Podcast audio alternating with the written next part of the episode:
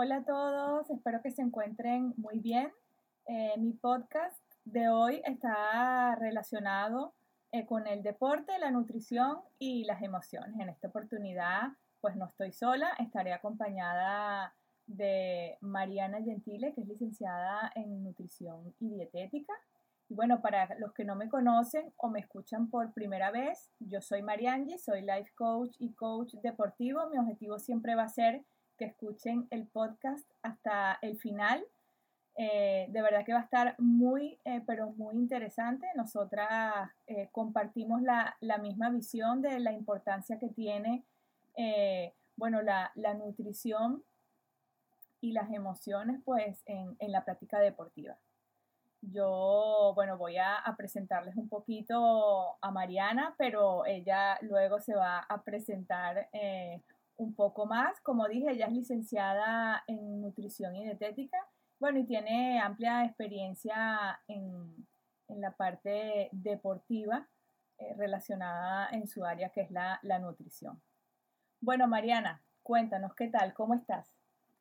Bueno, hola a todos, encantada de estar aquí hablando un ratico con ustedes y bueno, esperando que todos los consejos pues, les sean de, de gran ayuda.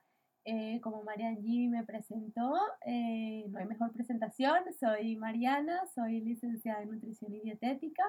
Como ella lo comentó, pues tengo amplia experiencia en el área deportiva. He trabajado con deportistas de élite en un equipo de fútbol de primera división, así como en distintos clubes, pues siempre dando lo mejor de mí para potenciar ese rendimiento al máximo. Bueno, pues muy bien. Eh, importantísimo que lo, que lo que siempre yo digo, que la única forma de saber si algo sirve es poniéndolo en práctica. Así que bueno, la invitación es, por supuesto, a que escuchen el podcast hasta el final y que, bueno, por supuesto que, pongan en práctica eh, lo, que, lo que hoy nos va, nos va a recomendar Mariana. Bueno, Mariana, yo tengo algunas preguntas eh, para hacerte. Eh, también decirles que si, bueno, al final les surge alguna, alguna pregunta, pueden escribirlo por privado, bien sea a mi cuenta de Instagram, em, arroba coaching inside, o eh, a la cuenta de Mariana. Mariana-gentile P. Eh, o bueno, escribir también aquí en, el, en algún comentario del podcast. Bueno, Mariana, vamos a comenzar.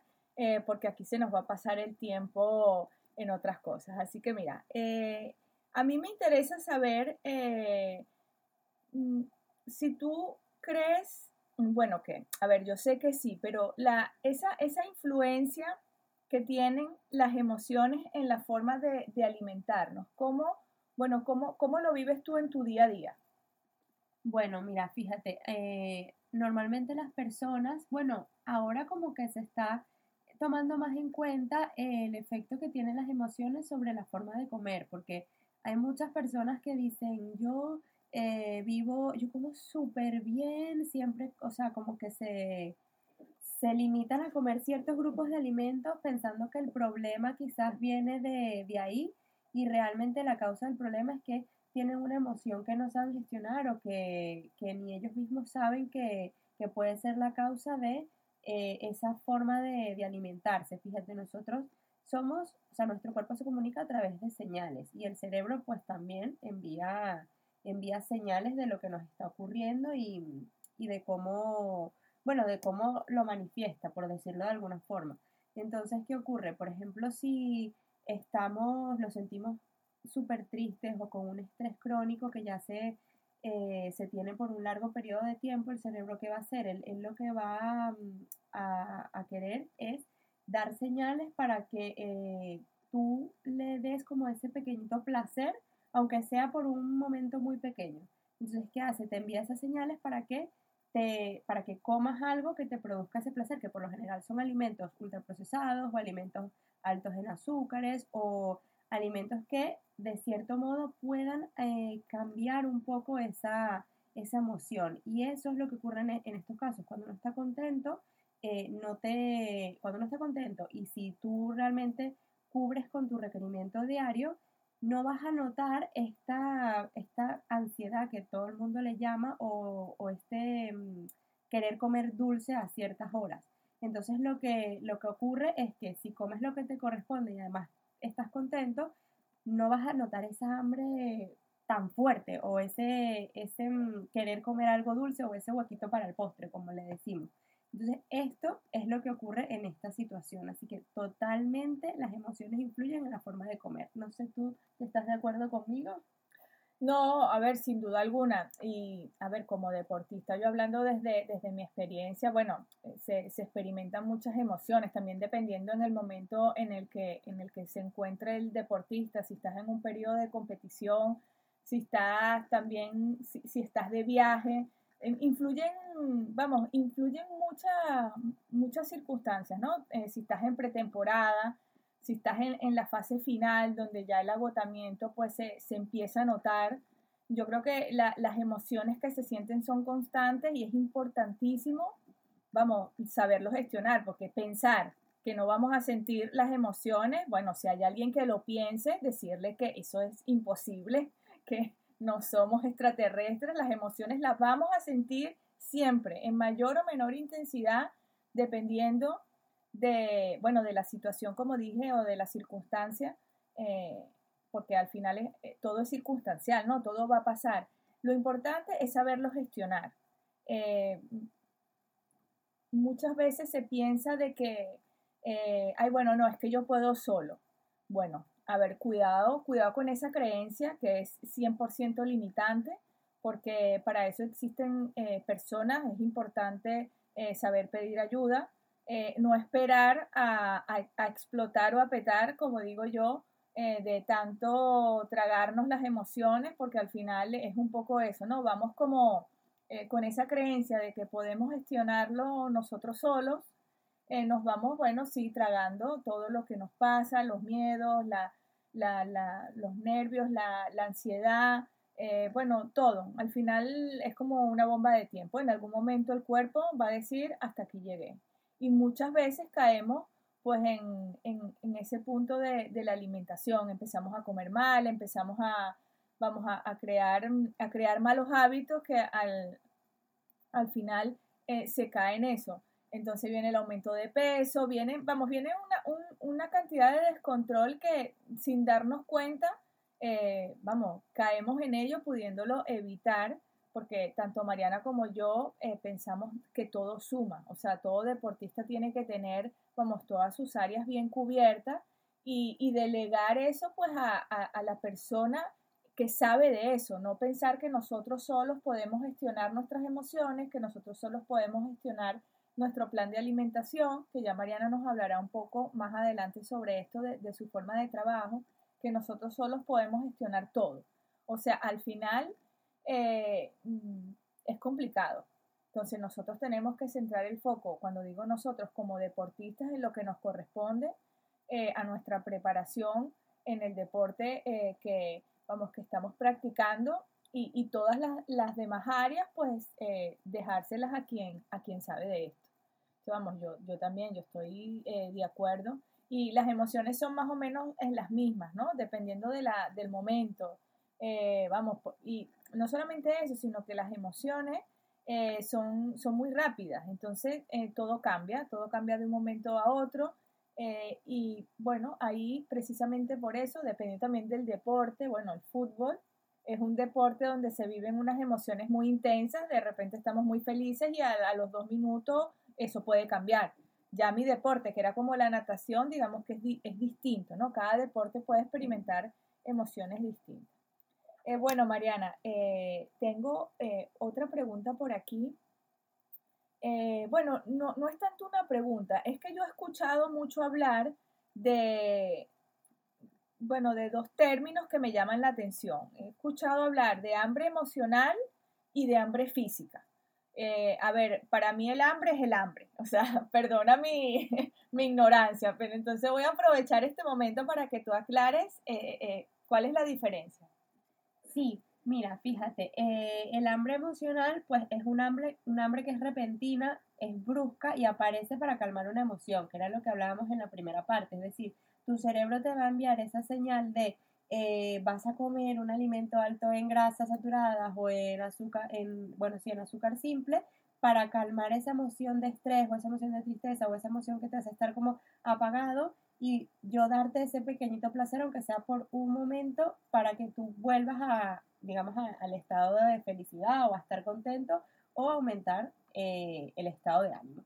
Y por otro lado tenemos lo que es el hambre física, que es un hambre que, es el hambre que va surgiendo como paulatinamente y que optamos pues por lo general por alimentos más nutritivos, o sea, es ya como cuando realmente el cuerpo tiene hambre que lo que te provoca es eh, comer salado. No sé si te ha pasado que por lo general cuando tú tienes hambre, cuando tú quieres picar, te da igual que sea dulce o salado, pero cuando tú realmente te llega la hora de comer o de cenar o de desayunar, que tienes hambre, tú dices, no, es que a mí me provoca algo salado, no, no quiero algo dulce. Entonces, por lo general es porque realmente el hambre que estás sintiendo es el hambre fisiológica, es el hambre real, o sea, es el hambre de comer alimentos más nutritivos.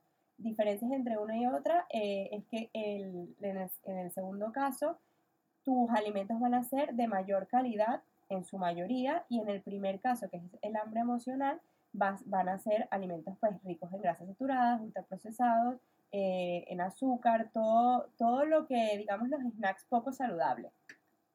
Bueno, a mí me ha quedado claro, solo que yo a ver, yo tengo otra pregunta relacionada con esto, porque claro, yo sí, después de entrenar, yo recuerdo, vamos, yo, a ver, ahora mi nivel de entreno, la verdad que no es tan, no alto como cuando yo practicaba mi deporte que era la natación, pero yo sí recuerdo, vamos, y lo recuerdo como si fuera ayer mismo, que yo llegaba a mi casa y era como que me quería comer la casa entera, o sea, no, eh, no sé qué nombre se le puede poner a ese tipo de hambre, o si forma parte de, esa hambre física la que tú llamas, porque a mí me provocaba en ese momento comerme pues todo lo que se me presentaba eh, por, por mi camino.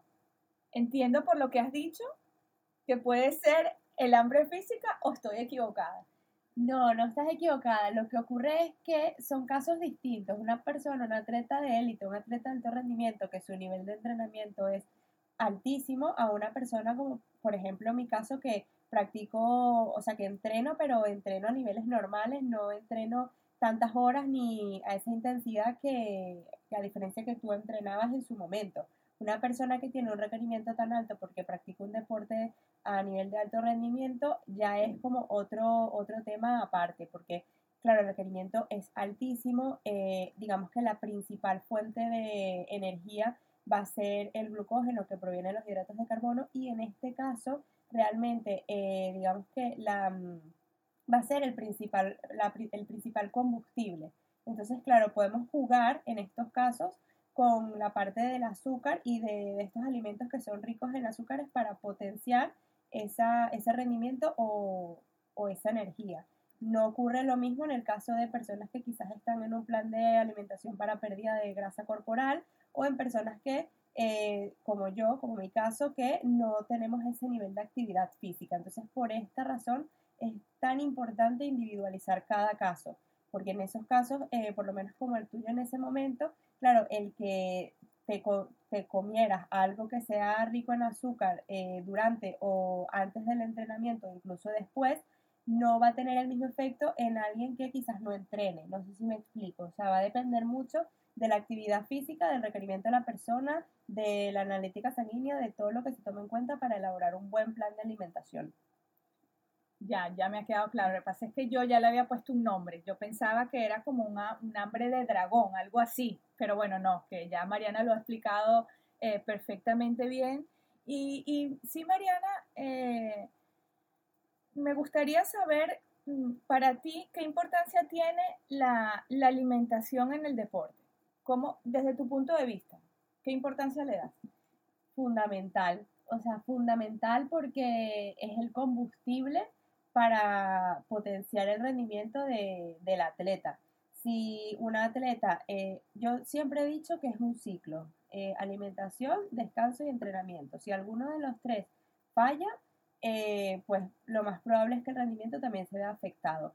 ¿Por qué? Porque, mm, por ejemplo, la alimentación, si no cubres el requerimiento del atleta, pues hay mayor probabilidad de lesiones, eh, ahí pues el rendimiento se va a ver afectado, va a rendir menos, va, la fatiga va a venir más rápido, eh, bueno, van a pasar una serie de cosas que, quizás el atleta al momento pensará que es algo momentáneo o algo de ese día que ha tenido un mal día o, que, mm, bueno, que simplemente no fue un buen entreno, pero claro, si hacemos un recordatorio eh, de todo lo que ha comido o de todo lo que, o si comparamos lo que ha comido con lo que debería comer, ahí quizás se note la diferencia. Y también es muy importante el tiempo eh, de, las comidas, es decir, el timing. Por ejemplo, eh, la comida preentrenamiento eh, debe tener una cierta carga de hidratos de carbono, en el caso que sean deportes pues, de distancia o en el caso de... También hay que especificar por tipos de, de deporte no todo, de, o sea, un futbolista no tiene el mismo requerimiento que una persona que practica alterofilia, ni tampoco se maneja a nivel nutricional de igual forma porque son combustibles distintos los que se utilizan. Y todo esto se debe tomar en cuenta en, en la parte de planificar un buen plan de alimentación, desde las analíticas sanguíneas, desde los antecedentes familiares hasta el deporte, la actividad, la duración, la intensidad, todo. O sea, no es tan sencillo como eh, muchas personas lo creen. Pero eh, la respuesta a tu pregunta es que la alimentación es fundamental para potenciar el rendimiento de cualquier atleta. Has dicho algo que me ha gustado mucho, bueno, a ver, que me ha gustado todo, pero eh, yo con mis frases y, mi, y siempre pensando en esto, tú has dicho de, que para ti la alimentación es el, bueno, el combustible, y yo hablo siempre de que, de que la mente, pues, pues es el motor.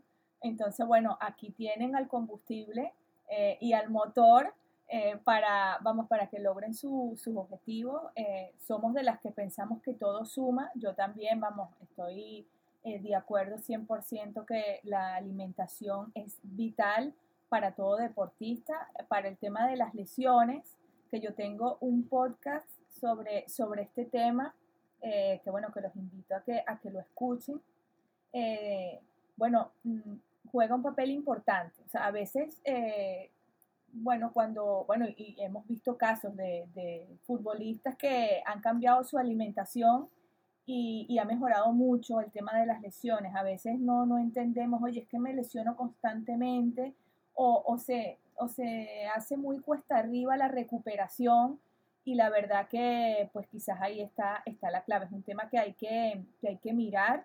Eh, bueno, ahora Mariana, en, que viene el verano, que hay digamos este parón de, para, bueno, para tomar un descanso, sobre todo en el fútbol, porque hay deportes que no paran. Yo, mi deporte no paraba eh, porque no se entrenaban muchas horas, no era posible, pero bueno, ahorita en el fútbol vamos a tener como eh, unas vacaciones y sí bueno, mm, hay que cuidar el tema de, del peso, ¿no? No sé qué, no, no sé cómo, cómo nos puedes ayudar en esa parte. Sí, a ver, fíjate, eh, lo primero que recomiendo es evitar los excesos. Eh, bueno, para los adultos, pues eh, cuidadito con el tema del alcohol, que por, a líneas generales, a manera de información, les comento que un gramo de hidrato y de proteína te aporta 4 calorías, uno de grasa 9 y el del alcohol te aporta 7, o sea que está como en el medio. Así que ojito con, con esto.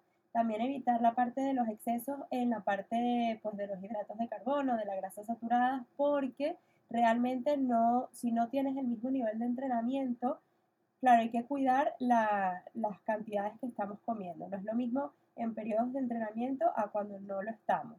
Y eh, lo otro que pueden aplicar, por ejemplo, si no van a entrenar absolutamente nada, que no es lo ideal, lo ideal es que se mantengan entrenando que sea eh, un poquito, pueden aplicar la, estrategia del plato saludable siempre y cuando eh, el entrenamiento no sea más de una hora. Eh, hay que tomar en cuenta también que ahora está haciendo muchísimo calor, es importante la hidratación, eh, la parte de los electrolitos, por ejemplo, si van a entrenar más de una hora al aire libre, pues siempre tener eh, algún tipo de, por ejemplo, suplementos. Yo recomiendo quizás los geles o algo que tenga azúcar simple, entre 30 y 60 gramos de hidratos de carbono simples y la parte de los electrolitos también, que por lo general los geles o las bebidas deportivas ya los tienes. Entonces, cuando son entrenamientos de más de 60 minutos, una hora, en una intensidad moderada.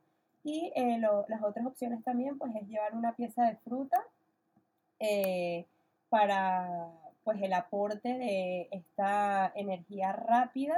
Puede ser mitad de pieza de fruta o una frutita entera. Y la parte de los electrolitos también es fundamental. Y la, parte del plato saludable es súper sencillo. Es el plato dividirlo en dos, la mitad que sea vegetales o verduras y ensalada y la otra mitad que sea un cuarto del plato de proteína y un cuarto de plato de hidratos de carbono. Muchísima agua, mucha hidratación. En la parte de las grasas, pueden utilizar siempre grasas saludables, por ejemplo, frutos secos, aceite de oliva siempre en crudo, no me sirve que me eh, hagan frituras con aceite de oliva. Y eh, la parte de la fruta, pues puede ir de postre, puede ir eh, como meriendas durante el entrenamiento, si son, repito, entrenamientos que duren más de 60 minutos. Y eh, pues espero que estas, todas estas estrategias las pongan en práctica y tengan unas felices vacaciones. Ay, sí, mira, eso que acabas de decir de la, de la, del aceite de oliva me hizo mucha gracia porque lo he escuchado un montón de que, ay, no, esto es sano porque lo voy a freír en aceite de oliva. Bueno, decirles que eso es una, una creencia que no sé de dónde ha salido. Vamos, que fritura es fritura y Mariana lo acaba de decir. Así que no se engañen eh, y sean, sean realistas, sigan las recomendaciones pues, de Mariana. Bueno, Mariana, un poco ya nos acercamos al final. Sí me gustaría que explicaras eh, un poco, bueno, para que te conozcan también, cómo es tu forma de trabajo. Sí, mira, yo trabajo con un sistema que se llama sistema de intercambios que divide a los alimentos en seis grupos o seis listas. El primero es la leche, el segundo los vegetales, el tercero las frutas, el cuarto almidones, panes y cereales, el quinto la proteína y el sexto las grasas, por supuesto priorizando grasas saludables, aguacate, frutos secos, aceite de oliva en crudo, entre otros. ¿Cómo lo distribuyo? Pues hago, una apertura en la historia nutricional donde vamos a recopilar todo lo, el mayor detalle de los hábitos de alimentación de la persona, incluyendo los antecedentes familiares, las analíticas sanguíneas, entre otros puntos importantes. Luego eh, se hace la parte antropométrica, que son las medidas de, del cuerpo, las circunferencias, los pliegues, eh, los huesos, para obtener la composición corporal, porcentaje de grasa, eh, porcentaje de masa magra, y en base a eso se calcula el requerimiento en base a objetivos que se vayan a lograr a corto plazo y se distribuye según este requerimiento todos los grupos de los alimentos. Entonces, en los planes de alimentación no te falta ningún grupo de alimentos, simplemente es aprender a combinarlos y saber qué cantidad eh, es la ideal según el momento en el que estés o según el objetivo que estemos trabajando. Bueno, pues eh, la verdad, Mariana, que me parece, a mí me parece muy interesante todo este tema de la, de la nutrición. Bueno, ahorita viene el verano eh, y, es importantísimo cuidarse. bueno, los excesos son, son muy malos, la verdad, para todo. Y sí, bueno, esperamos que por supuesto les, haya servido eh, lo, que, lo que ha comentado aquí Mariana. La única forma de, saberlo, por supuesto, es, como siempre digo, es poniéndolo, poniéndolo en práctica. Eh, nosotras, eh, vamos, confiamos fielmente que todo deportista de élite tiene que ocuparse, no preocuparse, escuchen bien, ocuparse de todas sus áreas para bueno, para el logro de sus objetivos, eh, sin excusas y sin arrepentimientos, eh, porque bueno, lo que, lo que viene ahora son días de, descanso para algunos y, bueno, hay que, hay que vigilar todo.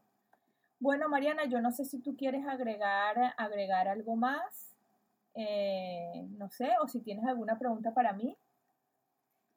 Bueno, yo quiero agradecer nuevamente a, bueno, a ti por la invitación eh, decirles que estaremos por aquí juntas más seguido y que si tienen algún tema que les dé curiosidad o que quieran que trabajemos, nos los hagan saber. Bueno, pues eh, gracias a ti, Mariana, por compartir este ratico aquí en este espacio. Bueno, pues nada, eh, decirles que ha sido un placer.